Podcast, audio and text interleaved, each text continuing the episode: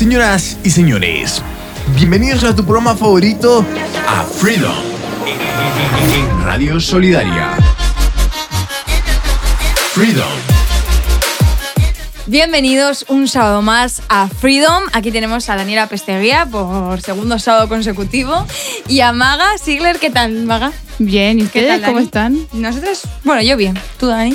Yo también contenta de repetir. Me Ay, gusta. Y nosotras contentas de que vengas. Pues Oh, sí. Gracias, gracias. ¿Y Bueno. tú, Paula, estás bien? Sí. Ah, me alegro.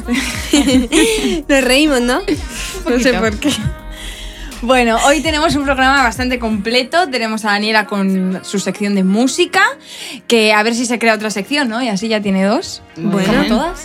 Eh, Te la podéis ir sí, pensando. Lo voy a ir pensando, vale. Venga, piénsate otra. Vale. Luego tenemos a Maga con sus noticias y con sus datos curiosos. Hoy les tengo preparado varias cositas, así que bueno, espérense. Uy, uy. Y bueno, también tenemos música, tenemos entretenimiento, tenemos alguna reflexión, tenemos recomendación, tenemos varias cosas, así que ¿Qué nos traes, Paula? bueno, yo os traigo una especie de poema reflexión Ajá. sobre un tema que la verdad es que el- lo leí hace como una semana o así y Dios me está hablando bastante porque es súper claro. Bueno, ya os lo haré. Bueno, Y bueno, os dejo las redes sociales para que podáis escribirnos, recomendarnos, eh, pues si queréis que hagamos una sección nueva, ideas para que vosotros seáis partícipes con nosotras. Y nuestro Instagram es freedom.solidaria y si también tenéis ideas para hacer el Instagram, si queréis cosas, pues Escribirnos, escribirnos. claro. Y el WhatsApp del programa es al número 638-136-778 para que podáis, pues eso, también escribirnos si queréis que os mandemos un saludo, lo que sea. Entonces, pues nada. Daniela, ¿quieres empezar tú? Bueno, aunque no quiera, como eres la jefa, tendré que obedecerte, así que... Música con Daniela. Bueno, eh, hoy en la sección de música eh, traigo unas curiosidades sobre la música. muy bien. Esta vez no voy a hablar de música cristiana, tampoco voy a recomendar grupos, que es algo que normalmente hago. Claro. Pero bueno, eh, estuve leyendo estas curiosidades, me parecieron bastante interesantes, así que nada, vosotras me decís y Vale, sobre venga. todo el público que nos está escuchando, también que después participen. Siempre estamos abiertos a, a, oye, ideas de... Claro, pueden escribirnos a través del Instagram y eso, y nosotros ten- tendremos en cuenta las ideas que ustedes nos propongan. Vale, bueno, entonces eh, la primera curiosidad que traigo sobre la música es que dice que eh, escuchar música es una de las pocas actividades que implica el uso de todas las partes de nuestro cerebro. Ah, mira. Y es curioso, ¿no? Porque, bueno, tampoco sé muy bien cuáles son las actividades que no requieren de todo el cerebro, pero, pero bueno, algo que igual no haces ningún tipo de, de esfuerzo, Claro. que- como es escuchar música, que no requiere más que ponerte los cascos y, Y nada. Y es curioso que utilice todas las partes de nuestro cuerpo. La segunda curiosidad que traigo acerca de la música es que eh, cuando escuchamos música, el corazón trata de modificar sus latidos para intentar imitar el ritmo de la música que escuchas. Esto me Ah. pareció muy curioso. Por eso a veces cuando escuchamos música Por ahí, rápida, seguramente que bueno, que nos aceleramos un poquito o que nos dan arranques de querer bailarlo o lo que sea. Pero cuando estamos ya más tranquilos, pues bueno. No sé si tendrá algo que ver, pero es curioso que el propio corazón quiera ir al ritmo de, de la música, ¿no? Claro, dicen a veces que incluso si escuchas música tranquila o música un poco más movida, que siempre se decía que como que te cambia el ánimo dependiendo de si es lento o si es más rápido. Claro. Por ahí tiene que ver con eso, de que al, al- como el corazón trata de ir al ritmo de la canción, eso hace también que afecte a tu estado de ánimo y Eso es. Sí, tiene que Típico que estás en depresión, bueno, depresión no, eso es mucho, pero que tienes, yo qué sé, un día un poco Un poco malo, triste. tal, así un poco tristón, y te pones música todavía más triste, más deprimente, no sé, eso no- me parece Mm. que nos gusta, ¿no? Sufrir más. Y otra curiosidad que traigo acerca de la música es que dice que, bueno, ¿sabéis el, eh, esto que escucháis una canción y se os queda todo el día en la cabeza esta canción? sí. Pues este fenómeno tiene un nombre y se conoce como el gusano musical. Mira. Es raro, raro, pero bueno, interesante. Otra de las curiosidades que traigo acerca de la música es que dice que al escuchar rock o también el pop, nuestra resistencia física puede aumentar un 15%. Ah. No sé qué tendrá que ver, la verdad. Pero bueno, es curioso. Bueno. Eh, y poco más. A ver, tengo alguna curiosidad más por aquí. Dice que escuchar música alta puede provocar que bebamos bebidas más rápidas, o sea, más rápidamente en menos tiempo. Y bueno, puede que eso tenga que ver a por qué ponen la música tan alta en una discoteca, ¿no? Claro. Para aumentar tal vez ese había consumo de, de- de bebidas. bebidas. Ujú. Y bueno, también otra curiosidad, esto normalmente los niños, o sea, los padres de los niños tratan de meter a sus hijos en escuelas de música o lo que sea desde que son muy pequeños porque dice que tocar algún instrumento musical puede mejorar la comunicación verbal. O sea que si esto también puede ser hasta un modo consejo Claro. para quien nos esté escuchando, oye, que ves que tu hijo se relaciona poco con tal, parecemos las típicas madres Madre. aquí aconsejando. Pero bueno, si ves que conoces a alguien que tenga algún tipo de problema para relacionarse, pues está bien que se ponga a aprender un instrumento, puede que eso le pueda ayudar, ¿no? Sí. Y nada, esto que, que me recuerda a una compañera que se llama Ángela, es que dice que las flores pueden crecer más rápido si hay música a su alrededor. Eso lo hemos escuchado mucho Ujú. y es graciosísimo porque eh, es una compañera que tiene siempre su maceta Ajá. y tiene unos cascos puestos eh, alrededor de la, La maceta. maceta. Nosotros nos quedamos como... ¿Y esta de qué va? de que- que- y dice que bueno, que funciona, que crecen Ah, antes bueno, las plantas. cuenta. Así que nada, hasta aquí las eh, curiosidades acerca de música que, que traigo. Bueno, y estamos aquí de vuelta en Freedom con más cosas que les traemos preparadas para hoy. Y yo hoy les traje unas noticias, Sí. ¿sí? Que bueno, me parecieron bastante interesantes, así que bueno, espero que les guste. Noticias con. La primera que les traje tiene que ver con una maratón de lectura bíblica que se va a llevar a cabo en Estados Unidos durante cinco días.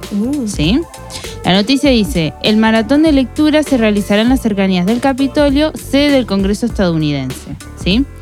Esto es, es un evento que se viene realizando ya desde hace mucho tiempo. Dice que la primera vez fue en 1990 y que se lleva a cabo en la terraza oeste del Capitolio de los Estados Unidos, que para el que no saben es el que tiene la cúpula esa grande. Redonda. Redonda, exactamente.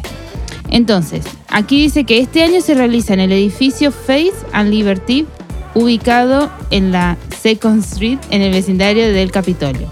De la ciudad al otro lado de la calle el edificio de la Corte Suprema. Así es, ahí en las cercanías de, de- de Washington, que es donde están todos los eh, todos estos lugares eh, donde trabajan los miembros del gobierno. Sí. Entonces, este es un evento que se suele realizar durante la primavera. ¿sí?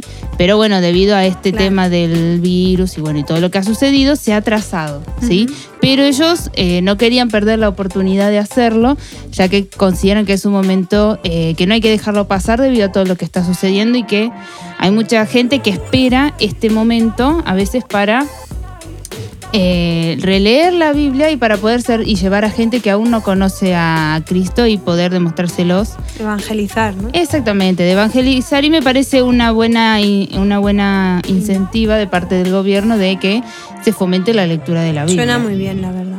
A mí la verdad que me sorprendió, nunca lo había escuchado. Es la edición número 31 del evento, o sea Vamos, que que ya lleva unos años. que ya lleva bastantes años, ¿sí? Dice que este maratón se planifica que se termine el miércoles 16, o sea, mañana. ¿sí? O sea que este ya ha empezado. Sí. Y dice que lo ideal es empezar, es hacer desde el Génesis hasta el Apocalipsis, ¿sí? Dentro de lo que sea posible. La idea es empezar de principio a fin. Si no se llega por algún que otro caso, no pasa nada, pero la idea principal es hacerlo de principio a fin. ¿Y qué duración tiene? Cinco días. Cinco días. Dice que también eh, comentan en la noticia que por la emergencia sanitaria que atraviesa el mundo, este maratón fue propuesto, como le decía, a finales de- del verano, o sea, en Sí. estos días. Que bueno, lo consideran también algo muy importante también para darle eh, esa seguridad y esa fe a veces que la gente necesita en estos momentos difíciles y de Claro. incertidumbre que debido al famoso virus que parece que nunca va, que no va a pasar nunca. Es verdad. Eh, pero bueno, algo positivo que yo veo de toda esta situación, que por ahí eh, para algunos es, es mala o les cuesta ver el lado bueno de esto, es que ha hecho que la gente busque más a Dios, ¿sí? Sí. Y que se fomente eh, no solo la lectura de la Biblia, sino que el buscar de Él y el tener la comunión con Él. y- sí. Exactamente, y saber que si las cosas pasan, pasan por algo y que algo tendremos que aprender de toda esta situación y saber que el que tiene el control de todos los, de todos los tiempos y de todo lo que pasa es Dios y aprender que tenemos que confiar en Él, pase lo que pase. Amén.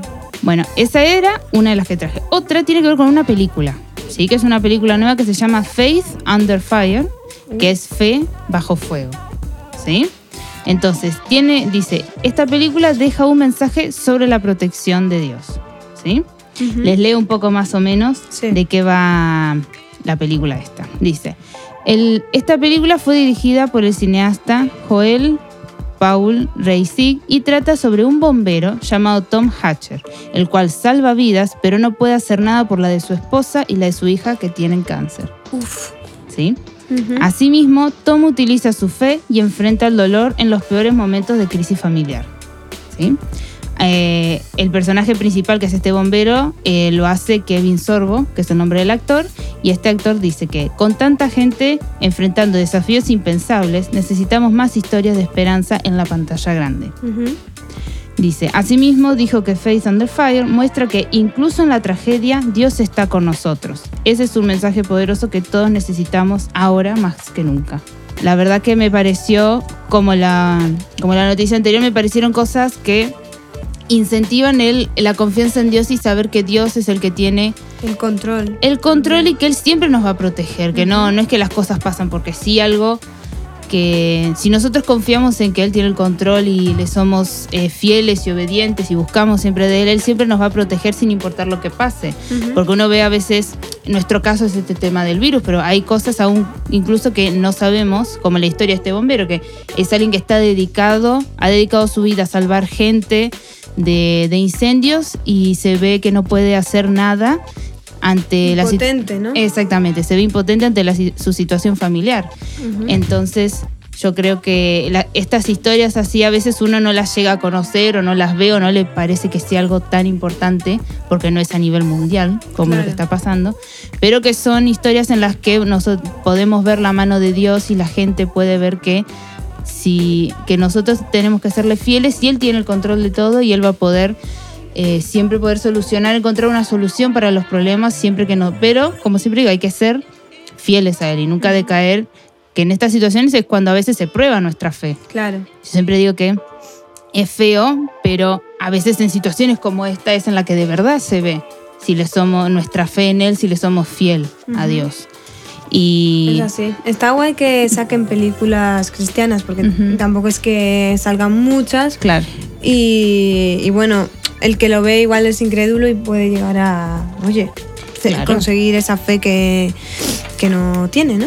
Claro, yo a mí siempre me, me sorprenden estas cosas porque, como dice Dani, desde una película alguien puede eh, convertirse. Claro. Tanto a mí siempre me sorprende cuando la gente se convierte a partir de una canción. Sí. Es decir, escuchar una canción en la radio y le entregó su vida a Cristo. Y lo mismo puede ser con una película, y son cosas que a uno a veces le cuesta creer. Pero son estas situaciones de la gente vida, de la vida diaria que a veces piensa de quién se va a preocupar por mí. Sí. Y al ver estas situaciones, uno se siente reflejado y ve el amor de. Dios en esa situación y bueno, le llevan a entregarse a... Curiosas las formas en las que opera el Señor. Yo soy la típica friki que siempre mira los comentarios Ajá. de, yo qué sé, de canción. Bueno, miro siempre los comentarios de todo, ya Sí. sea una publicación o de YouTube o lo que sea. Y me, da- me doy cuenta que muchas canciones cristianas, cuando lees los comentarios, alguien dice, llegué aquí de casualidad, eh, no creía en Dios, pero esta canción tocó mi corazón. Y, y dices, bueno. Que, que es curioso porque por una canción el Señor se puede mover, ¿entiendes? Claro. Y puede ser de evangelismo para el incrédulo, ¿no? Exactamente. Así que bueno, esas fueron eh, las noticias que les traje hoy. Espero que les haya gustado. Yo la verdad tengo ganas de ver la película, aunque todavía no dice cuándo se va a estrenar, pero que es una película para ver. Sí. todo. Así que bueno, espero que les hayan gustado las noticias. Nos la apuntamos. Nos la apuntamos. Bueno, la verdad que está interesante, ¿no? Las, las noticias. Y hoy os traigo un poema, reflexión, algo así que, que como os había dicho antes, eh, eh, Dios me lleva hablando bastante eh, y es, trata sobre la oración, dice, eh, se titula La oración es fácil, ¿no? Y es por, eh, lo ha escrito Cornelio, que no sé quién es, pero bueno. Un saludo a Cornelio. Un saludo, exactamente. Y dice así, em, dice, la oración es fácil porque quien tenga un corazón tiene lo suficiente para orar. Basta dar el corazón a Dios, dice, nada más exige. La oración es fácil porque está al alcance del pobre y del rico, del ignorante y del sabio, del niño y del anciano. La oración es fácil porque todos pueden orar en todo tiempo, de noche, de día y en todo lugar. La oración es fácil porque puede ser corta y sin embargo muy eficaz. La oración es fácil porque el Señor que siempre está presente está dispuesto a escucharnos y a ayudarnos. El que es infinitamente grande nos ha dado entrada libre al trono de la gracia para recibir misericordia y encontrar la gracia que nos ayude en el momento, más, en el momento que más lo necesitemos. La oración es fácil porque en ella encontramos alivio y consuelo para todos los males. La oración es fácil porque no consiste en las muchas palabras elocuentes, sino en la sinceridad, humildad y devoción del corazón. Dice, ¿cuál fue la oración del ciego en Jericó? Jesús, hijo de David, ten compasión de mí. Dice, ¿cuál fue la oración de los diez leprosos? Dice, Jesús, Maestro, ten compasión de nosotros. ¿Cuál fue la oración del publicano? Dice, Señor, sé propicio a mí, pecador. ¿Cuál fue la oración de los apóstoles a punto de naufragar? Sálvanos, Señor, que perecemos. De cómo oró el, cómo oró el centurión. Señor, no soy digno de que entres en mi casa, pero di tan solo una palabra y mi siervo quedará sano. De cómo oró el buen ladrón en la cruz. Dice, Señor, acuérdate de mí cuando estés en tu reino. Y mm, en lo que a mí me hablaba Dios, eh, sobre todo me hablaba en algunos puntos que el primero que dice, eh, la oración es fácil porque quien tiene un corazón se tiene lo suficiente ¿no? Eh, para orar. Dice, basta dar el corazón a Dios. Dios nada más exige ¿no? que solo Claro. tener un corazón y entregárselo. Y hay otra también que, mm, que dice, la oración es fácil porque no consiste en las muchas palabras elocuentes, sino en la sinceridad, humildad y devoción del corazón. Y me llama la atención la oración de- del ladrón, ¿no? Que dice, Señor, acuérdate de mí cuando estés en tu reino. Y a veces eh, hay gente que dice, yo no sé orar, o tiene miedo a levantar su oración, ¿no? Sí. Tiene miedo a, a, pues eso, al final la palabra dice que, que si tú me reconoces delante de los hombres, yo te recono- reconoceré delante de mi Padre. Y muchas veces tenemos miedo a levantar oración y a, y a testificar y al final eh, no hace falta que sea una oración de 10 minutos, no hace falta que, que te acuerdes de todo el mundo mientras orando, sino la sinceridad ¿no? y con la devoción del corazón. Y mm, cuando tú tienes un corazón eso, agradecido, humilde, eh, entregado a Dios, te sale ¿no? el orar. Dice que eh, puedes orar en todo tiempo, que está al alcance del niño, del sabio, del pobre, del rico.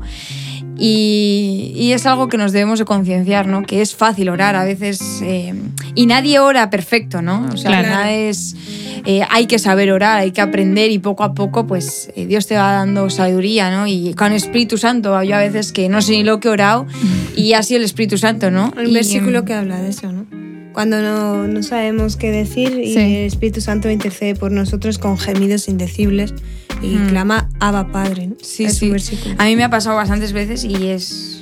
Es que no sé. Es, Pero es eso, ¿no? Cuando tienes un corazón sincero, humilde y entregado a Dios, es, es que no, no tienes nada más para decir, simplemente un gracias. Claro. Eh, al final Dios ve ¿no? las actitudes del corazón. Pero lo, a lo que Dios me hablaba es que la oración es fácil, ¿no? Que, que- y que encima puedes orar en todo tiempo, estando en el trabajo, estando en el coche, estando haciendo deporte, corriendo. Claro. O sea, que no, que no implica. eh, Sí, estar en un una reunión claro. Claro. O sea, no implica el esto, sino que, que tengas un corazón Dispuesto. dispuesto. Y pues nada, quería dejaros con, con esto, que, que la verdad que Dios me ha estado hablando sobre eso, porque vivimos en eso, una sociedad en la que la- a, la juventud le da miedo levantar Sí. oración, le da vergüenza, no sabe qué decir, se ponen nerviosos. Y a mí me ha pasado, ¿no? Del estar Claro. nerviosa, no saber qué decir y te confundes. Tal vez por esa manía que piensas que, bueno, es que no oro bien. Claro. o- Claro. Y es lo que decía Paula, no, no necesitamos oraciones perfectas porque es que no las vamos a tener. ¿no? Claro. Muchas veces no levantas la voz por esa cosa de, es que no, no lo hago bien. Claro. Claro, yo me acuerdo cuando iba a la escuelita dominical nuestra maestra siempre nos decía, no importa a veces si les da vergüenza o si no saben qué decir, siempre por lo menos den gracias por el día y Claro. porque tienen, eh, porque no les hace falta de nada. Entonces, a través de eso yo vi que tenía una amiga que era muy, pero muy tímida y empezaba y le costaba decir gracias por este día. Sí. Y algo de tres palabras nada más. Entonces, pero de a poquito con eso de gracias por el Señor, gracias por este día, Señor, gracias porque nunca nos deja faltar de nada. Y de a poquito uno se va soltando. Pero es eso de que no, por ahí a veces a uno le da miedo porque escucha que hacen oraciones de media hora con un montón de palabras. Claro, claro. Y dice, ¿qué voy a decir? Yo sí lo único que voy a decir voy a va a ser gracias. Pero mm, aquí dice, ¿no? Que al Ajá. final las, eh, las oraciones eh, así, tan, Elocuentes, sí. Exactamente. eh, al final a- mm, la mitad de las palabras son todas súper vanas, un corazón pues eso que busca agradar al hombre. Ujú. Y aquí basta un corazón sencillo, humilde y que busque el agradar a Dios, ¿no? Exactamente. Para romper un poco también, ¿no? Con ese Claro. Claro. estereotipo que hay de que la oración tiene que ser así, así Claro. o así.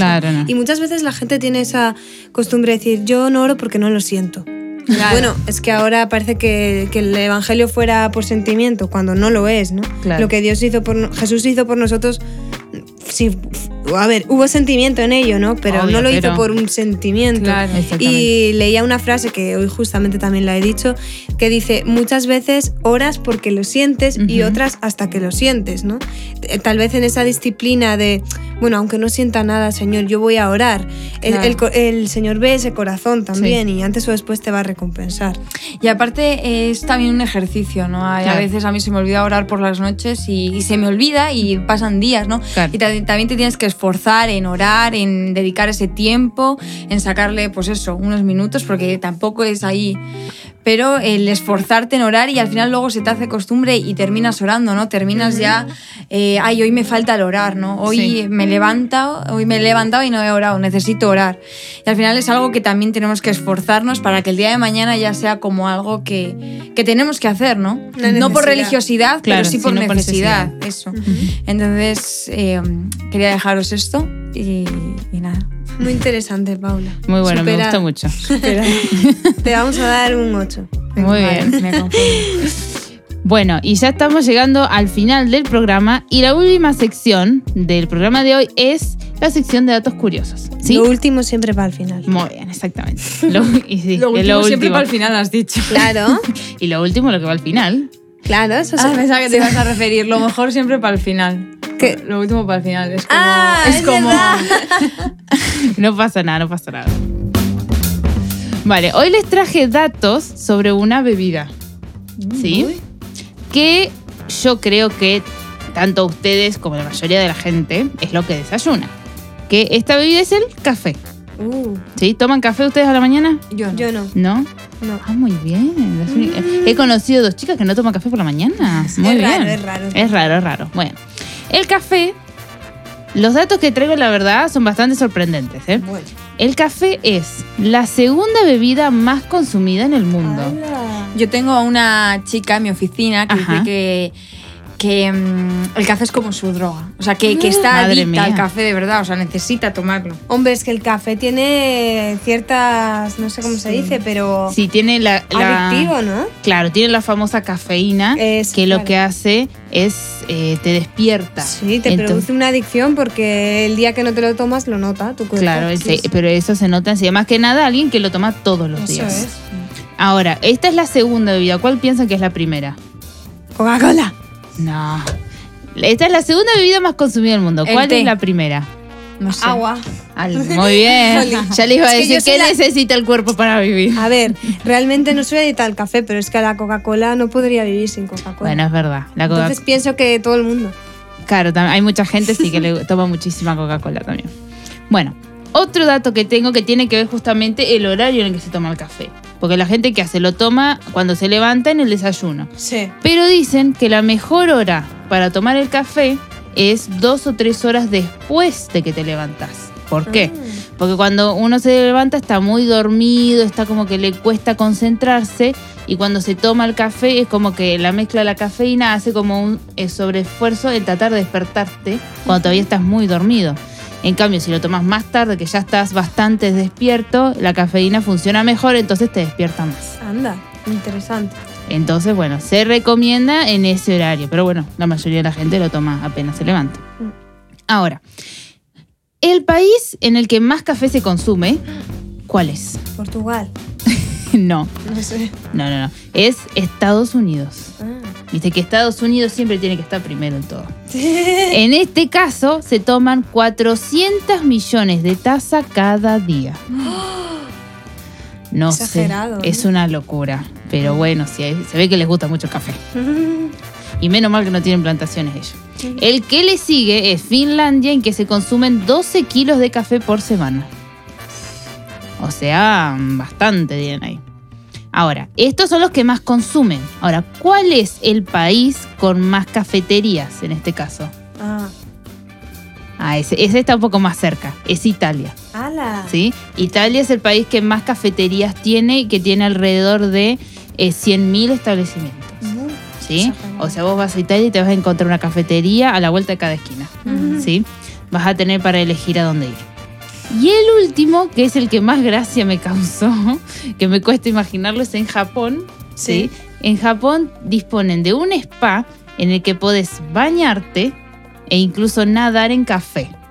Me suena algo de que haya visto esto en Facebook o algo así. Puede ser. ¿Por qué? Porque dicen que el café tiene eh, muy buenos beneficios. Vieron que a veces se dice que Sí, para las manchas, exactamente, claro. o para las manchas en la cara hay que ponerse café usado y eso. Entonces, en este lo llevaron a otro nivel, obviamente. Y que te bañas o estás, vieron como en esas. eh, es como una piscina pequeña en la que uno se recuesta y está así un montón de tiempo acostado dentro del café. Entonces eso dice que, bueno, tiene muy buenos eh, beneficios para la piel y todo eso. Entonces, bueno, el spa de Japón ahora pueden ir y bañarse en café si quieren. Así que bueno. Para más adictos que... Sí, lo bueno, lo único que es para bañarse, ¿no? Viste que vaya a haber alguno que quiera ir y tomar café también. Pero bueno, cada, cada uno con su locura. Así que bueno, estos han sido los datos que le traje hoy. Si quieren saber datos curiosos sobre algo en especial, pueden escribirnos en el Instagram y los podemos traer para el próximo programa. Así que bueno, creo que esto es todo, o queda algo más. Yo creo que estábamos hasta aquí, ¿no? Yo creo que también. Vale, muy bien. Así que bueno, nos despedimos ya. Muchas gracias por seguir escuchándonos y les volvemos a dejar las redes sociales si quieren para ponerse en contacto con nosotros. Eh, sí, el Instagram es freedom.solidaria y el número telefónico es el 638-136-778. Que nosotros estamos, pues eso, encantadas de que podáis participar con nosotras, que tengáis pues esa relación con nosotras, que al final nosotros esto lo hacemos por vosotros. Muy bien. Y pues cualquier cosa que queramos que... mm, Bueno, y por Dios, claro. bueno, a ver, em, ¿por dónde iba? Y bueno, os dejamos el Instagram que es freedom.solidaria y el eh, número telefónico que es 638-136-778 para que podáis participar, podáis mandar vuestras recomendaciones, eh, mm, pues lo que ha dicho Magali, ¿no? datos curiosos que queráis que, traje, que traiga el programa, eh, reflexiones, eh, lo que sea. Nosotras estamos encantadas de que podáis participar con nosotras y al final pues eh, esto tiene que ser algo mutuo, ¿no? Algo de, de nosotras hacer y vosotros también participar. Claro. Y pues nada, hasta la semana que viene. Adiós, nos vemos. Que Dios os bendiga. Freedom